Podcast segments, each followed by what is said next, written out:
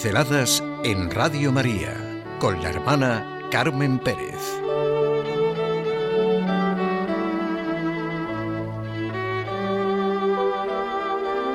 Visitar a los presos. Para un cristiano, visitar a los presos no es un mero hecho filantrópico, es un genuino acto de misericordia. Ser misericordioso es mucho más que un sentido de simpatía. Exige una entrega del corazón y una capacidad de comprender, sentir las miserias ajenas, los sufrimientos, las dificultades. La misericordia está impregnada de la profundidad del respeto al otro, de comprender su dignidad de hijo de Dios y hermano nuestro.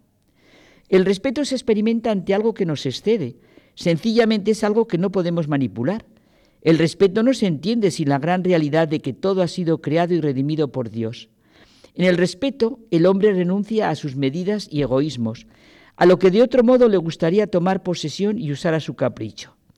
En el caso concreto de la persona, es muy significativa la afirmación de Romano Guardini. En el respeto con que Dios me respeta está basada mi libertad. Vivimos en un espacio creador, en él vivimos y nos movemos. El respeto es el espacio en el que existimos y esa es la raíz de nuestra relación con los hermanos. Solo desde el respeto se comprende su ser, su dignidad, su llamada a la vida por Dios. Desde el respeto y el respeto han de brotar nuestros juicios y acciones. Es evidente que una de las situaciones más duras y difíciles de la vida es la de la prisión.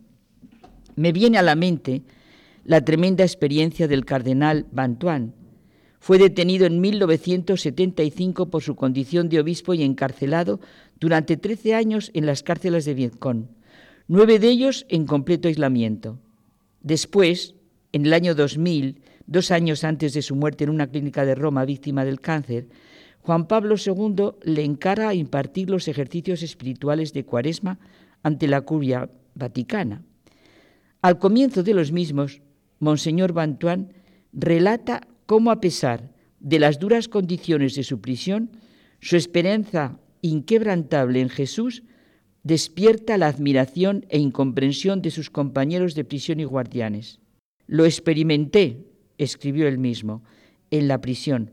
Todos esperan la liberación, cada día, cada minuto. En aquellos días, en aquellos meses, muchos sentimientos confusos me enredaban la mente.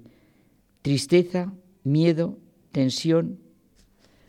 Los años que pasó en la cárcel se dedicó a escribir libros a los cristianos de su diócesis y los títulos son de lo más significativos. El Camino de la Esperanza, Peregrinos por el Camino de la Esperanza, Mil y un Pasos por el Camino de la Esperanza. Bueno, son algunos de ellos. Cristo en este mundo padece frío, hambre, soledad, tristeza, en la persona de todos los encarcelados, como dijo él mismo.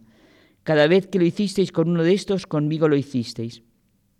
No podemos apartar nuestro pensamiento del sufrimiento y soledad de tantas formas de prisión que vivimos en nuestro mundo.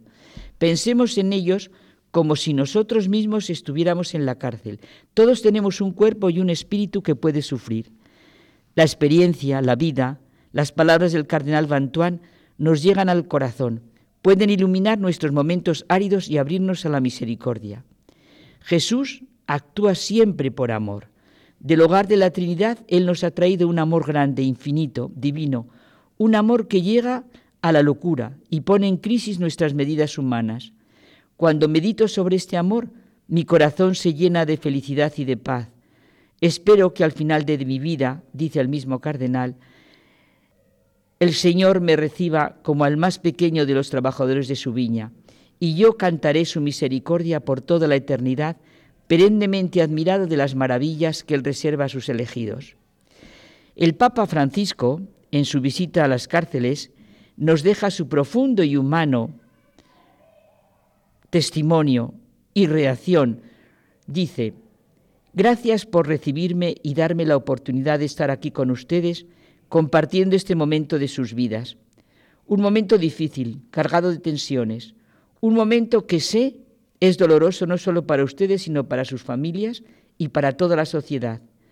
Yo vine aquí como pastor, pero sobre todo como hermano a compartir su situación y hacerla también mía. He venido a que podamos rezar juntos y presentarle a nuestro Dios lo que nos duele y también lo que nos anima y recibir de Él la fuerza de la resurrección. Que la misericordia impregne nuestra vida.